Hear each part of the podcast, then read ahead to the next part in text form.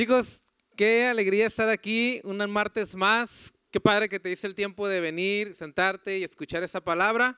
Ahí donde estás, cierra tus ojos, vamos a poner ese tiempo en manos de Dios. Padre, te damos gracias, gracias porque podemos estar hoy aquí reunidos como familia, como amigos, como hermanos para escuchar, Señor, lo que tú tienes para nosotros. Gracias por mi familia, Señor. Gracias porque a ah, tantas personas que están allá afuera, Dios, y que tienen situaciones, a nosotros nos has resguardado, Señor. Y te pedimos si alguien tiene alguna situación, Señor, que esté en este momento ocupando su mente, distrayéndolo, atormentándolo por algo, por estrés, por cualquier depresión, Señor te pedimos que hoy, Señor, tú les des una paz que sobrepasa todo entendimiento, Señor, que, tu espíritu, Señor, en ellos pueda mostrarles cuántas cosas hay más allá, Dios, cuántas cosas nosotros podemos experimentar en ti, Dios, y que nos demuestres, Dios, todo lo que tú eres capaz de hacer con alguien que se atreve a creer en ti. En el nombre de Jesús ponemos el tiempo en tus manos. Amén.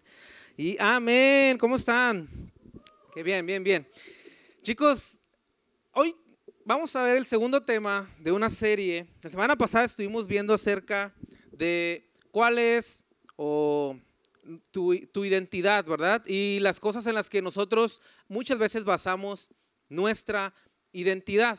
Y por ahí se me pasó comentarles algo, no sé, no sé por qué, a lo mejor no la tenía por aquí anotado, pero algo que me gustaría reafirmar del tema de la semana pasada, si no te tocó venir, es esto, y es que nuestra identidad no debe nunca estar basado en aquello a lo que nosotros nos dedicamos, en la posición que nosotros tenemos o en el puesto que nosotros desempeñamos en una empresa. Porque imagínate que el día de mañana tú eres el... Bueno, se, voy a, se, los voy a, se los voy a mostrar con un ejemplo. El día de hoy, el día de hoy, uh, fui, a recoger eh, unos, unos materiales a un almacén y en el almacén siempre me había atendido el, el encargado o el jefe, el jefe de, este, de almacén.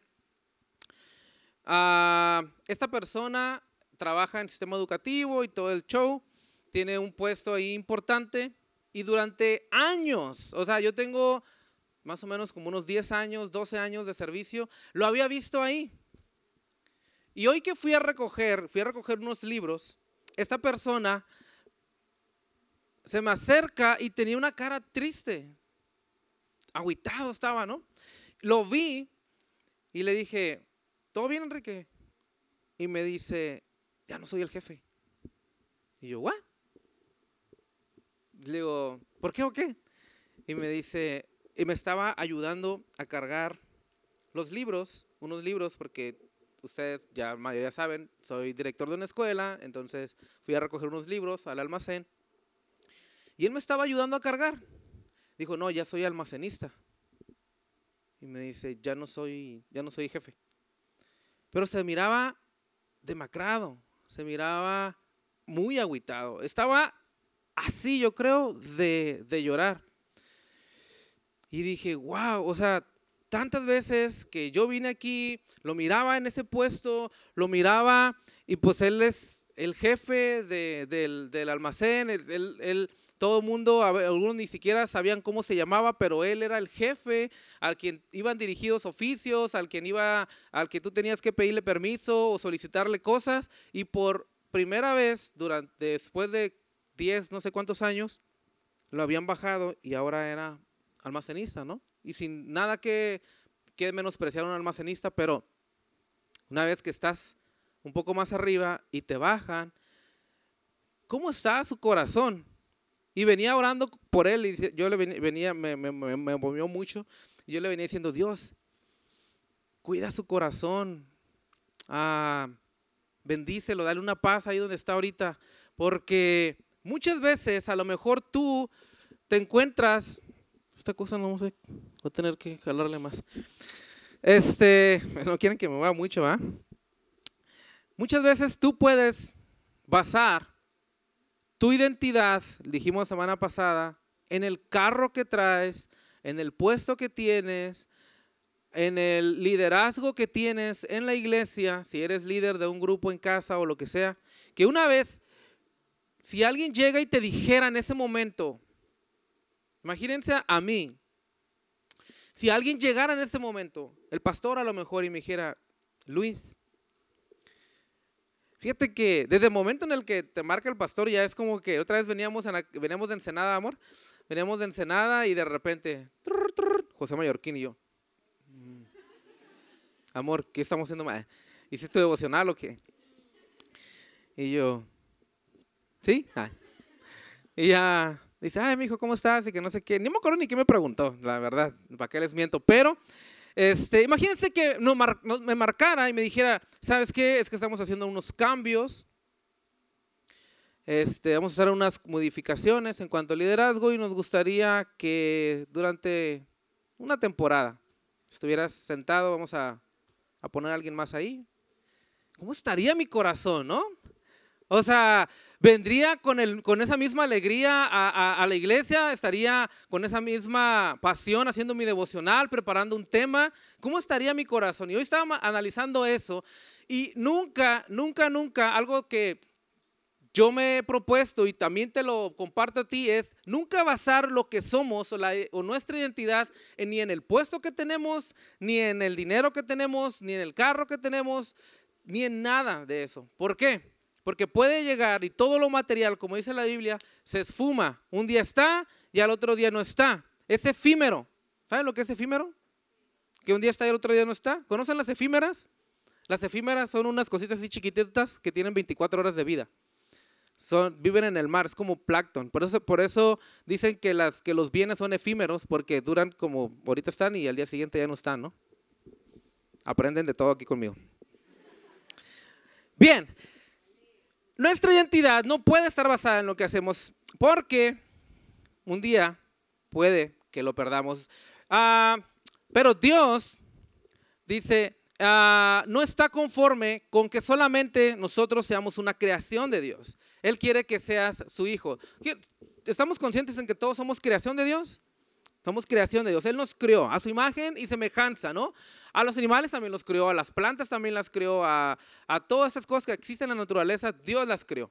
Pero no, Dios no quiere que nosotros nos quedemos como una creación, sino que Él quiere que nosotros seamos hijos de Dios. Dice en Juan 1.12, más a todos los que le recibieron, a los que creen en su nombre les dio la potestad de ser hechos hijos de Dios, los cuales no son engendrados de sangre, ni de voluntad de carne, ni de voluntad de varón, sino de Dios.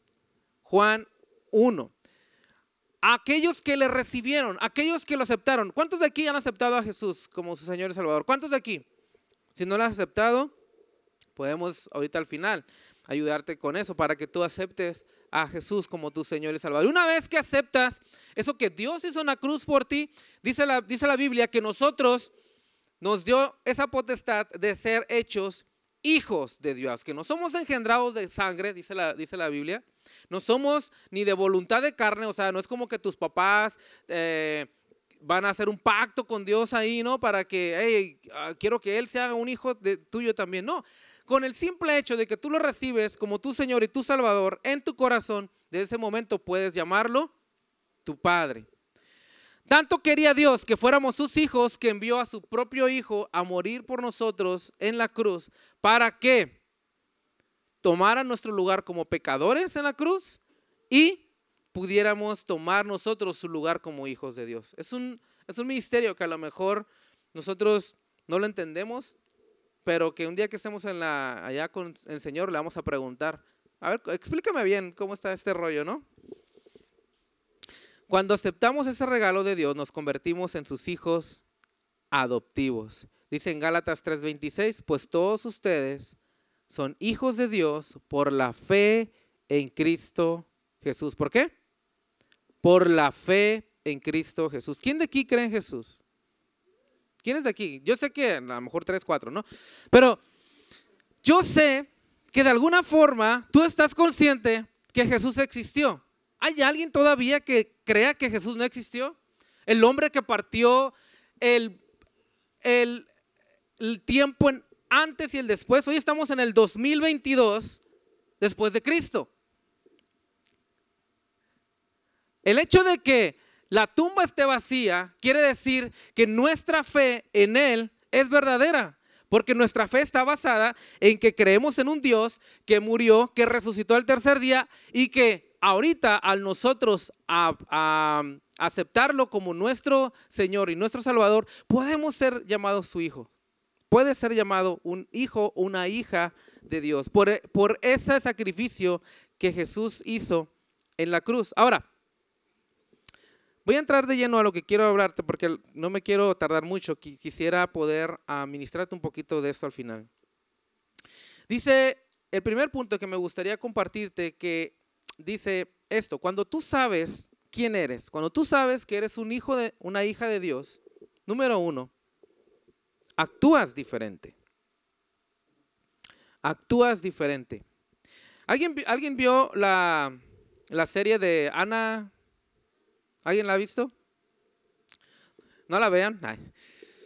Este, pero si tú eres un pecador que la había visto, entonces hay, hay, una parte, hay, hay una escena en donde ella está en un hotel y está platicando, perdón, ella no está ahí, está, está, una amiga de ella en el hotel que es como la camarera o algo así, ¿no? La recepcionista o encargada, no sé qué sea. Pero alguien, alguien de la cocina, están en la cocina, ve que pasan unos tipos caminando como Pedro por su casa, ¿no? Dice, ¿por qué ellos no pueden pasar por aquí? Ellos tienen prohibido, todo, todo huésped tiene prohibido pasar por aquí. Ese es el elevador de los empleados, no pueden pasar por ahí. Y que no sé qué. Y luego dicen, ¿tú sabes quiénes son? Y luego no sé quiénes son. Son, dice, cuando eres el hijo del dueño del hotel, puedes pasar por donde se te pegue tu gana, ¿no? Entonces, cuando un huésped o alguien que es invitado o alguien que mira de lejos a Dios o a, como su padre, es, es como ese huésped que va al hotel. Llega al hotel temiendo de que la recepcionista te le caigas bien, temiendo de que te, vayan a traer tus maletas a tiempo, de que te las vayan a subir ¿no? a la habitación, porque no sientes la confianza. Sin embargo, si fueras la hija, el hijo del dueño del hotel, llegaras y dijeras, pues esto es mío, ¿sí? Es de mi papá, pero es mío también. ¿Sí me explico? ¿Cómo llegas a la casa, a una casa que no es tuya? Llegas y pues bien sentadito, ¿no? Acomodadito así, este, no rompes ni un plato, no quieres comer mucho, estás con un tenedorcito así, ¿no? Te limpias así cuando te invitan a comer, entras al baño y no quieres que huela feo. Este, y en tu casa ¿Cómo te sientes? ¿Te sientes libre? A pesar de que nosotros hemos estado de vacaciones y a pesar de que estás de vacaciones en ese lugar y que es para relajarte y bla, bla, bla, te cansas. ¿Por qué? Porque estás siguiendo reglas, porque no estás en tu casa. Dices, necesito unas vacaciones para recuperarme de las vacaciones, ¿no? Sin embargo, llegas a tu casa y bien relax, bien a gusto. Si quieres, te tiras en el, en, el tapete, ¿no? Subes los pies arriba de la mesita del centro ¿Por qué? ¿Por qué actúas así en tu casa, en la casa de tus papás? Porque tienes la confianza. Sin embargo, con Dios, muchas veces nosotros nos comportamos como personas ah, indiferentes. Dice, ¿quieres actuar diferente? Primero tienes que saber quién eres y en base a eso tu conducta, tu conducta va a cambiar. ¿Cómo actuarías? ¿Cómo actuarías tú si en tu tarjeta, en la de Bancoppel o en la que sea, tuvieras en la de Oxo, ¿cómo se llama la del saldazo? Tuvieras un millón de dólares, ¿cómo actuarías? O sea, llegarías al Das Cortés y todos, ¿no? Cafés para todos, ¿no? Lates para todos. ¿Cómo actuarías? Llegas a, la, a la, a la, esta, a la, a la tienda de Apple, ¿no? Llegarías y agarrando todo con confianza. Ay, que se me va a caer, que se me caiga, no importa, ¿no? Ahorita lo pago, ¿no? O sea, ¿cómo actúas? Con toda la confianza del mundo. Tu actuar es diferente, ¿sí o no? ¿Cómo actúas cuando no traes ni un peso en la cartera y andas así, ¿no? Cuidándote de no tirar nada porque no va a ser que me lo vayan a cobrar. Yo, yo he estado en esa situación, ¿no? Donde ah, estaba, por ejemplo, cuando estaba en la prepa, que traía 50 pesos y tenía que decidir entre comer o venirme en, en taxi, ¿no? Y estaba así, ¿cómo me voy en taxi? Estás en esa situación donde, ¿cómo actúas? ¿Eres inseguro? ¿Sí o no? ¿Cómo actúas? Ah, van, a, van a ir a comer a un lugar y tú nada más traes a lo mejor los 100 pesitos, ¿no? Y todo mundo, ¿no? Bien fiestero, vámonos a comer al, al, al Chepil, vamos, a, vamos al, no sé, a comer a tal lugar, ¿no? Que a lo mejor es un poco más caro y tú dices, como, estás todo inseguro, y dices, como, no, es que si voy o no voy, voy, pero no me tomo un café. Y luego, repartir las cuentas en partes iguales, ¿no? Las repartimos en partes igual. Y tú así, ¿no? Yo pongo la propina. ¿No les ha, ha pasado, sí o no? ¿Te pasa? Estás inseguro. ¿Por qué? Porque no es que tu identidad sea el dinero, sin embargo, el saber quién eres, el saber lo que tienes, te hace actuar de una forma diferente yo me la paso mucho, a quien me conoce, me la paso mucho tiempo, o me la pasaba porque ya no, ya no puedo, en el, en el Café Baristi. A veces iba hasta tres veces a la semana, ¿no? Estaba ahí.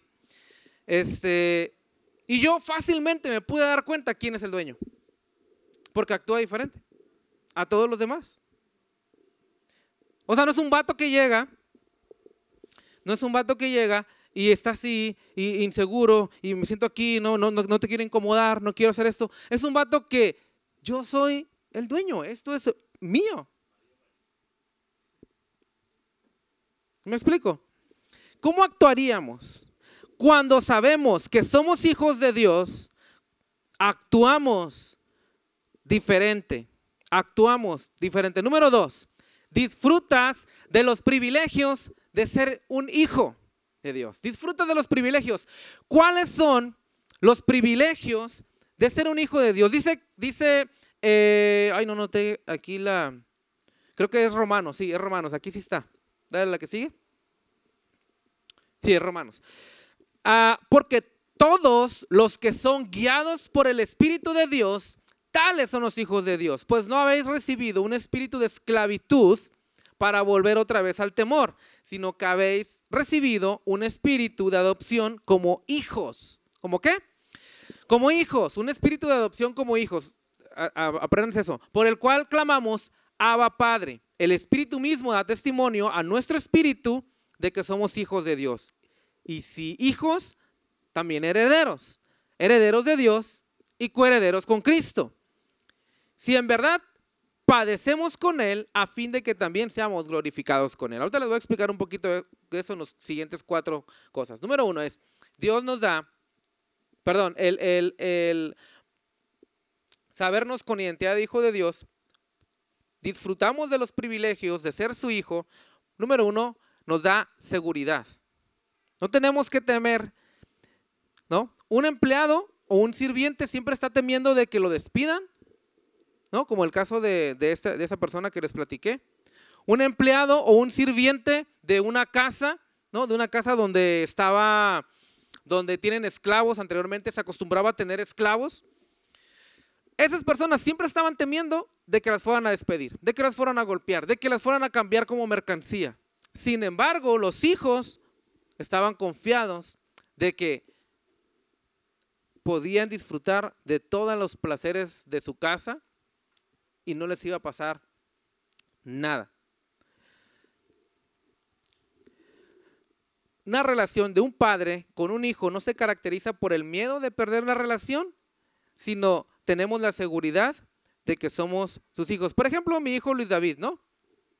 Si un niño llega a mi casa y me rompe un, una maceta, pues lo voy a colgar, ¿no? Del, de, del perchero más grande que tenga, ¿no? Pero si Luis David lo hace, va a ser como de que pasa nada, ¿no? Es, es, es, mi hijo, ¿no? No pasa nada si mi hijo me quebra el vidrio del carro. Me voy a molestar un poco, ¿no? Si me quebra por andar jugando. Pero si el Jordi me lo quebra, no sé, Jordi, no sé qué le voy a, puedo hacer al Jordi. Si me explico, tenemos o como hijos, la confianza con Dios, la seguridad con nuestro Padre. No somos los esclavos de Dios, ¿eh? aunque parezcamos algunos, ¿verdad? pero no somos esclavos de Dios, no somos trabajadores de Dios, no somos sirvientes de Dios, a pesar de que servimos, somos sus hijos. Si tú has aceptado a Jesús como tu Señor y Salvador, eres un hijo, eres una hija de Dios. Número dos, el saberte hijo de Dios te hace tener autoridad. No tienes un estatus de esclavo, sino uno de hijo. En un hogar, los esclavos no tienen autoridad, ¿no? En este caso, esos hijos del dueño del hotel, ellos podían decirle o correr o no correr a la empleada o contratar a alguien más, porque igual que el papá tienen la misma autoridad. Mi hijo tiene la misma autoridad de hacer lo que él necesite hacer en la casa, menos Paris, porque hasta que eh, está muy chiquitito, ¿va? Eh, número tres, aparte de que nos da autoridad, nos da una intimidad con él. Los trabajadores o un trabajador, pues no tiene esa intimidad. Un sirviente no tiene esa intimidad con el, con el, con el jefe de la casa. Sin embargo, nosotros como hijos, dice el versículo que acabamos de leer, por el cual aclamamos Abba Padre. Necesitamos conocer el idioma original, ¿no? Este, Abba era el término arameo que se traduce a padre, o un término con un poco más de intimidad como papi o, papito, ¿no? De forma similar, también hay términos que muestran esa familiaridad amorosa, ¿no? Abba, Abba, padre, o papá, o papá, o papito. ¿Cómo oras tú a Dios? Le dices Señor, le dice, yo le digo Señor, Dios, Padre. A los que a lo mejor no tuvimos una buena relación con nuestro papá, se nos dificulta un poquito llamarlo Padre, ¿no? Porque dices, no, Dios es algo más acá, ¿no? Más arriba. Sin embargo, déjame decirte que Dios es un buen padre para nosotros. Dios es nuestro padre, que a pesar de que nosotros nos equivocamos, somos los peores hijos, que le decimos o que, o que le desobedecemos este, tres veces este, no y cinco veces sí, ¿no? Él es un buen padre con nosotros y podemos llamarle papá. Y número cuatro también, Él nos disciplina. Dice, y si hijos también herederos, herederos de Dios y coherederos con Cristo, si en verdad padecemos con Él a fin de que seamos también glorificados con Él.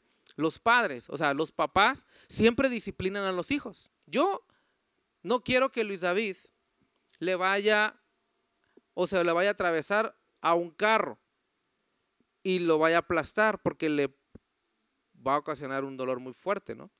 Por eso yo le ocasiono un dolor más débil al darle unas nalgadas cuando sale corriendo como gallina sin cabeza, ¿no?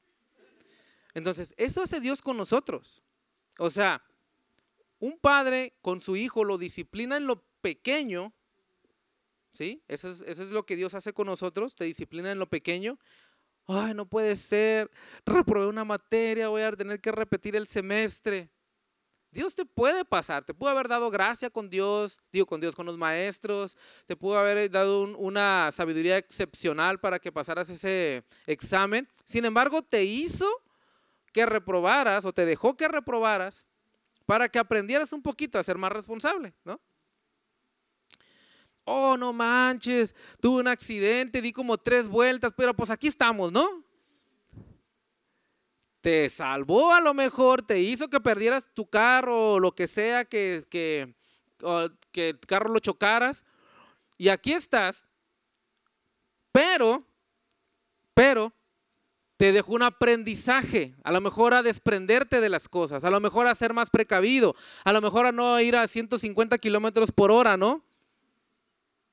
Ahí en el camino a, a Las Palmas.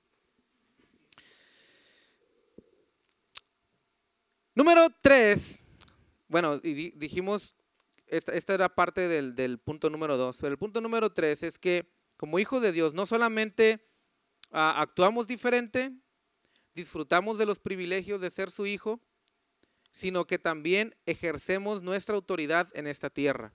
Dice en Romanos 8:18, porque la creación aguarda con impaciencia la manifestación de los hijos de Dios. Cuando estamos nosotros conscientes de quiénes somos, cuando nosotros sabemos que Dios es nuestro Padre, podemos manejarnos con total autoridad. Y eso es algo que a veces a muchos de nosotros se nos complica, porque la autoridad demuestra también apropiarte de tu identidad. Un, un trabajador no puede tener esa autoridad, no puede apropiarse, porque él sabe que por más que él mande y diga y lo que sea, él no es el jefe.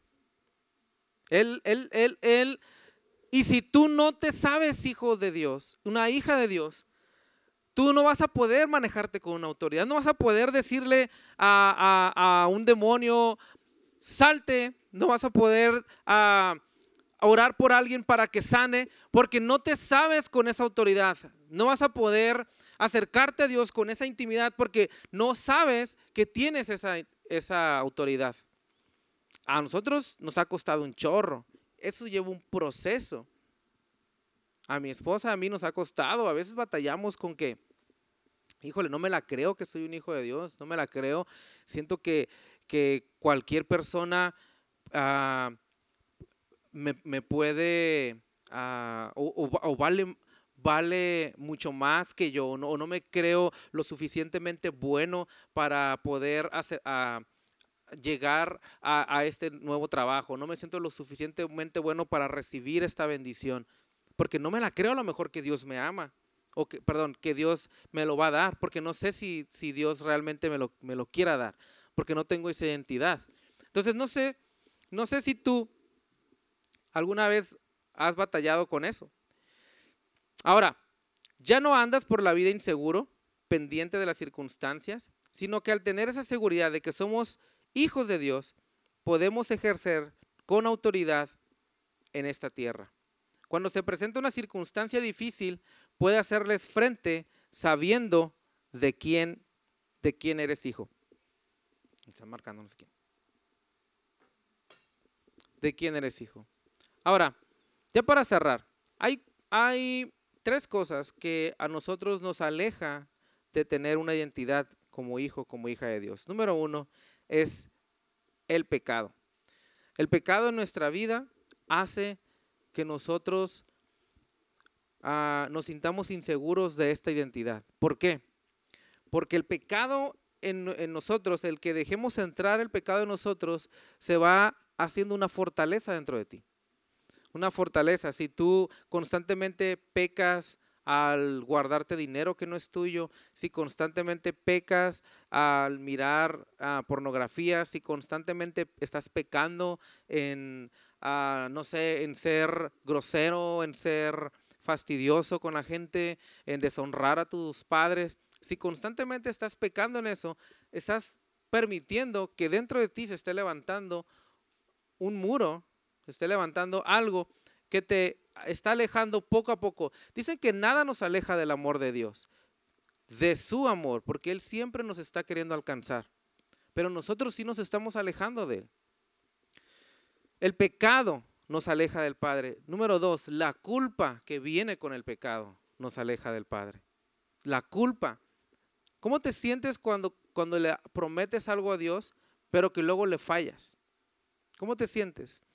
¿Te sientes culpable? te sientes un hipócrita. Ah, es que yo le dije a Dios que ya no iba a volver a ver eso en mi vida. Y al día siguiente ahí estás otra vez, ¿no? Es que yo le dije a Dios que ya no iba a, agarrar nada que no fuera mío. Y al día siguiente ahí estás otra vez transeando, ¿no? O ahí estás otra vez este, lastimando a otros con tus palabras. La culpa te mantiene alejado de Dios. Y número tres, también la duda. Ya voy a terminar, no sé si quieren ir pasando. La duda de tu autoridad como un hijo, como una hija de Dios.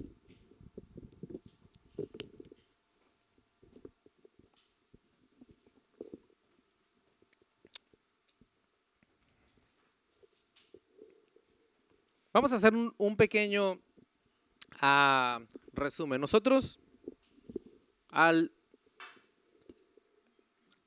al aceptar a Jesús como nuestro Señor y nuestro Salvador, sé que a lo mejor son palabras que tú has escuchado durante toda tu vida en la iglesia. ¿Quieres aceptar a Jesús como tu Señor y Salvador? ¿Quieres aceptar este, ese regalo de parte de Dios? Sé que muchas veces a lo mejor lo has estado aceptando, lo has estado escuchando, pero el aceptarlo a Él como nuestro Señor, nuestro Salvador, al aceptar lo que Él dice de nosotros, lo que Él hizo por nosotros, todas las promesas que están en la Biblia pasan o pasamos nosotros a ser herederos de esas, promesas. Pasamos nosotros a ser partícipes de esas promesas. ¿Por qué? Porque las agarramos para nosotros. Dios en ese momento dice que somos coherederos con Cristo. Todas las cosas y todas las, las, las cosas que alguna vez son para el hijo mayor, para el hijo de verdad. Nosotros, ahora que somos adoptados, todo eso es para nosotros. Pero tenemos que comenzar a, a vernos como esos hijos.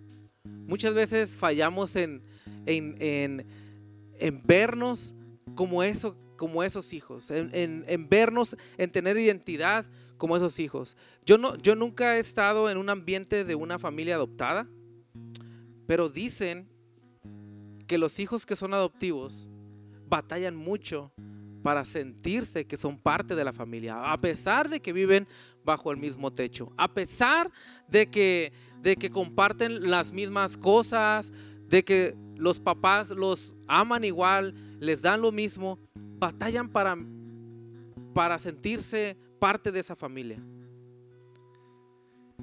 Y a veces esa es la historia con nosotros. Que batallamos para sabernos, para sabernos que somos parte de esta familia con Dios. Como hijos de Dios, también nosotros tenemos el privilegio de disfrutarlo. Todo lo que Él tiene para nosotros. Créetela. Créete que puedes lograrlo. Porque Dios es el que está contigo. Oye, que estaba leyendo en la, mañana el devocional. Decía que cuando ellos marchaban, cuando, el pueblo de Dios marchaba, cuando estaba huyendo de Egipto y marchaba, la presencia de Dios iba con ellos. Y cuando se quedaban, la presencia de Dios estaba con ellos. Y no iban y no querían estar, no querían irse a ningún lugar sin que la presencia de Dios fuera con ellos.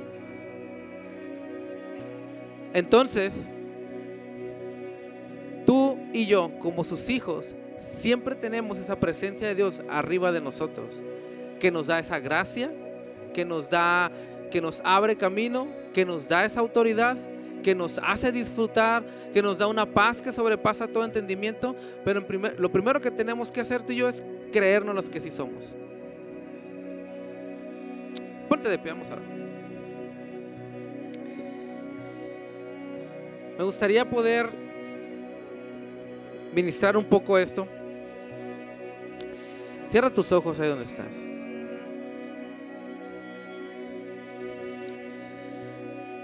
Señor, te damos hoy tantas gracias, Dios, porque tú nos amaste tanto, Padre.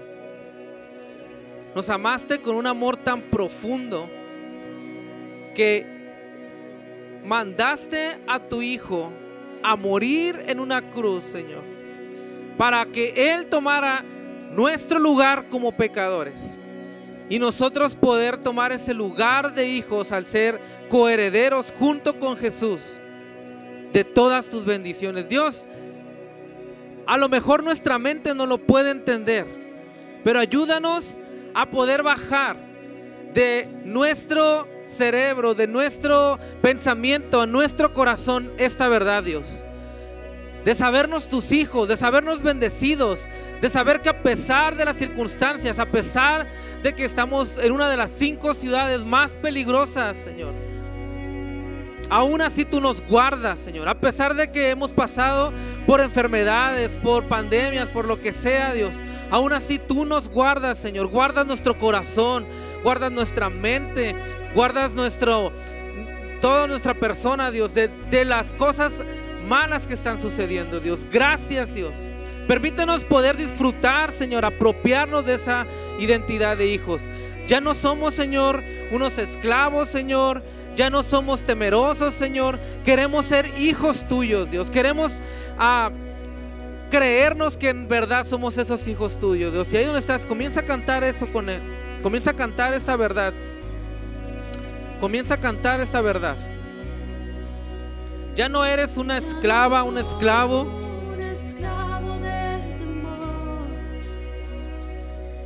Yo soy hijo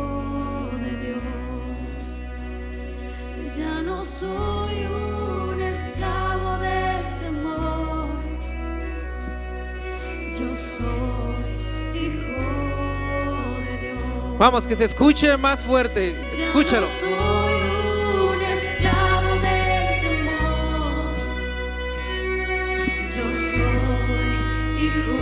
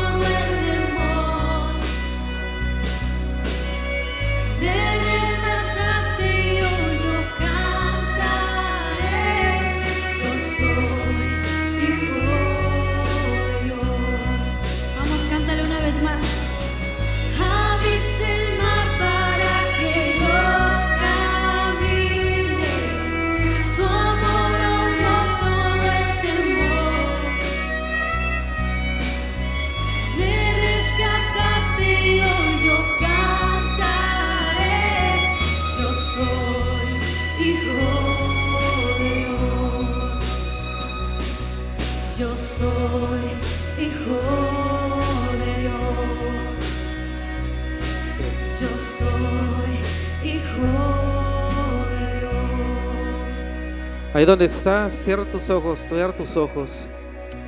Si tú estás aquí y estás dudando, si no sabes si en verdad has aceptado a Jesús en tu corazón, si en verdad tienes esa autoridad de la que hablaba hace rato, esa autoridad que Dios nos habla en la Biblia, de poder llamarnos sus hijos, esa, esa gracia que tenemos cuando somos llamados sus hijos. Si tú no te sientes heredero de esas promesas de Dios, en este momento quieres iniciar una relación personal con Él.